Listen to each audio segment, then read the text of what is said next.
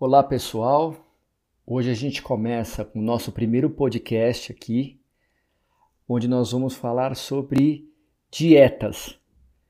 Vamos falar se funcionam, se não funcionam, qual é o princípio de cada uma e vamos tentar trazer informações aqui com bastante qualidade bastante confiabilidade. Então, primeiro ponto. Eu sou muito perguntado tanto nas aulas de pós-graduação como no consultório, qual a melhor dieta que eu devo fazer? Qual que funciona? E a resposta é: todas as dietas funcionam porque elas têm o princípio de serem hipocalóricas, ou seja, toda dieta ela te fornece uma quantidade energética menor do que você gastaria durante o dia. Só que existem dietas onde você vai emagrecer com mais saúde e outras que podem inclusive comprometer a sua saúde. Tá? Então, me perguntam, poxa, a dieta cetogênica, Felipe, ela é super boa para emagrecer, né? É. E por que, que ela emagrece? Porque ela faz um déficit calórico em você. Uh, a dieta do Mediterrâneo é muito boa? Excelente também. E é o mesmo princípio. Ela vai fazer ela te emagrecer, ela vai te emagrecer se você fizer um déficit calórico. Se você, dentro da dieta mediterrânea, você ingerir menos calorias do que você está gastando. O mesmo serve para a dieta paleo, para a dieta Atkins, para low carb, dos alimentos crus, uh, da dieta da Clínica Mayo, da dieta DASH, dos pontos, Duncan, a dieta dos sucos, etc. Tá? Independente de qual for a sua abordagem, a sua estratégia para perder peso, ela vai ser efetiva se você ingerir menos calorias do que você está gastando. E qual que eu devo escolher? Uh, cada dieta ela tem uma característica, né?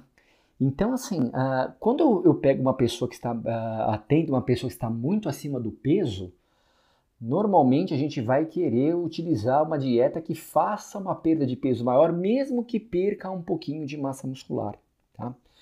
Então, as dietas cetogênica, paleo, as dietas low carb, elas têm essa característica de causar uma grande perda de peso, embora boa parte dessa perda de peso seja devido à perda de água e perda de massa muscular também. Tá? A gente precisa de carboidratos para estar tá fazendo a manutenção dessa massa muscular. Muitas pessoas acham que a dieta Atkins é parecida com a dieta cetogênica e de certa forma ela pode ser ou não, tá? A diferença é que a dieta cetogênica você faz uma restrição energética e de carboidratos juntos, onde seu corpo começa a quebrar gordura e lá no fígado ele transforma essa gordura em corpos cetônicos. Né? Esses corpos cetônicos eles são transformados para serem distribuídos pelo sangue, né? já que eles são hidrossolúveis, enquanto que a gordura não é. Então é um jeito do fígado deixar a coisa mais fácil para a gente. Né? Mas a dieta Atkins ela é muito proteica e muitas vezes a oxidação de aminoácidos, né? aminoácidos nada mais são do que as proteínas quebradas, são utilizadas como como forma de energia ao invés de utilizar propriamente os corpos cetônicos. Então, embora a Atkins ela cause um pouquinho mais de perda de peso também, metabolicamente ela tem algumas diferenças aí entre a, a, a, a com a dieta paleo e a dieta cetogênica. Né? A dieta uh, de alimentos crus também é um pouco mais, de certa forma, filosófica. A, a dieta DASH ela é muito boa, bem indicada para pacientes que têm pressão alta. Tá? Tem algumas substâncias, algumas aumento de consumo de magnésio, cálcio, uh, ele está associado à diminuição uh, dos níveis pressóricos e a dieta ela, ela, ela dá uma, uh, uma orientada no consumo desses, desses alimentos que têm maior quantidade, principalmente de magnésio e cálcio. Né? A dieta Dukan eu, colocaria um pouco ela muito próxima do, das dietas cetogênicas você tem o, o, o protocolo WALS, né, que é muito bom para quem tem algum problema uh, autoimune, algum problema como uh, artrite reumatoide, lúpus, espondilite anquilosante, uh, problemas neurológicos também, ela acaba indo super bem porque ela tem uma quantidade menor de substâncias inflamatórias. Né? E a dieta do Mediterrâneo, que muitos médicos acham que acaba sendo a melhor, ela realmente é muito boa, principalmente para pacientes que têm problema de colesterol, né? Mas ah, lembrando que você fazer uma dieta do Mediterrâneo, ela não vai abaixar os teus níveis de colesterol. Na verdade, ela vai deixar o seu corpo com uma inflamação menor e ele menos inflamado, ele vai ter menor chance de fazer um fenômeno tromboembólico, né? como por exemplo um infarto do, do coração ou um AVC. Uh, cada uma tem a sua característica. Eu acho que é importante para o profissional da saúde, seja ele nutrólogo, nutricionista, uh, ele ter todas essas armas na sua mão e não se especializar num tipo de dieta, né?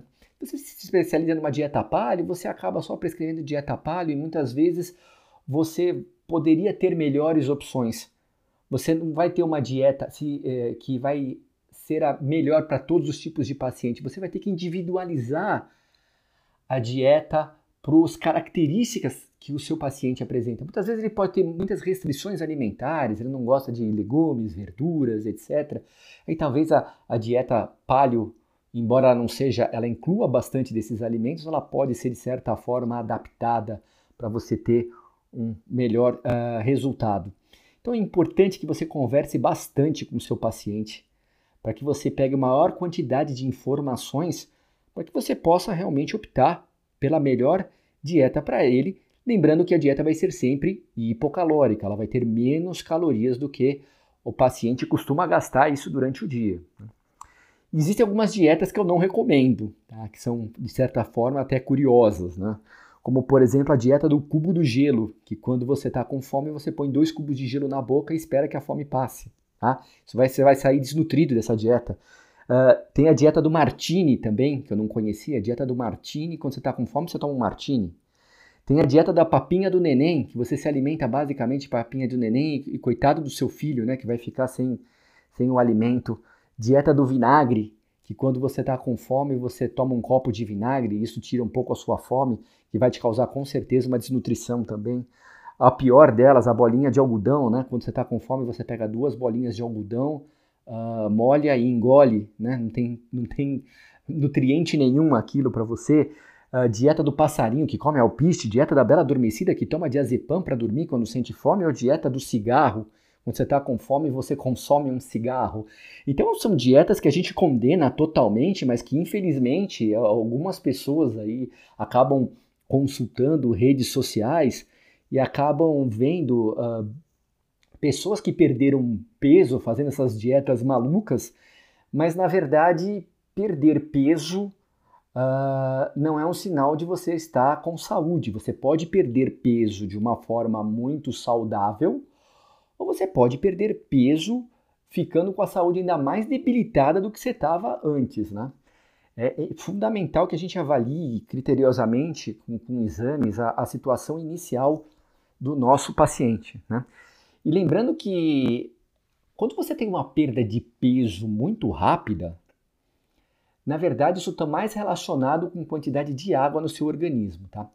Infelizmente ninguém perde um quilo de gordura de um dia para o outro. Tá? Mesmo grandes obesos, pessoas que pesam mais de 200 quilos, assim, têm uma dificuldade de perder isso durante um dia, já visto que eles têm um gasto metabólico muito maior, né? É mais fácil uma pessoa de 200 quilos perder um quilo de gordura que uma pessoa de 80 quilos, tá? Mas normalmente essas perdas que a gente se, uh, acaba presenciando nos comentários dos pacientes de manhã, ah, eu, ontem eu pesei de manhã e estava com 85 quilos e hoje eu estou com 84. A gente tem que tomar cuidado porque essas perdas de peso eles estão relacionados mais com processos de hidratação e desidratação.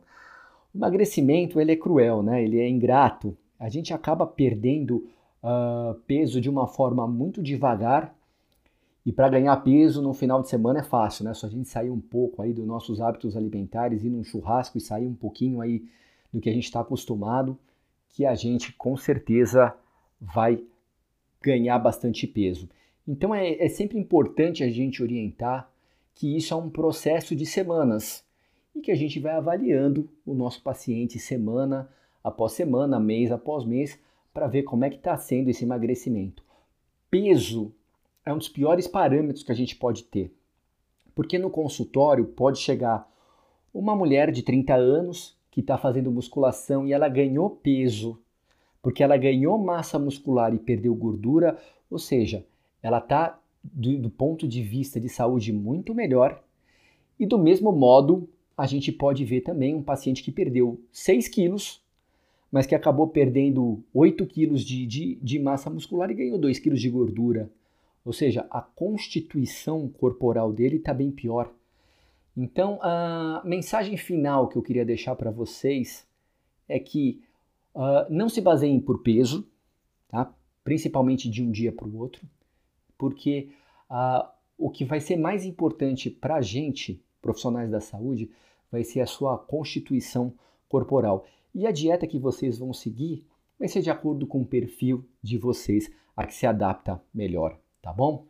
Espero ter ajudado e vamos para o próximo podcast. Um abraço a todos.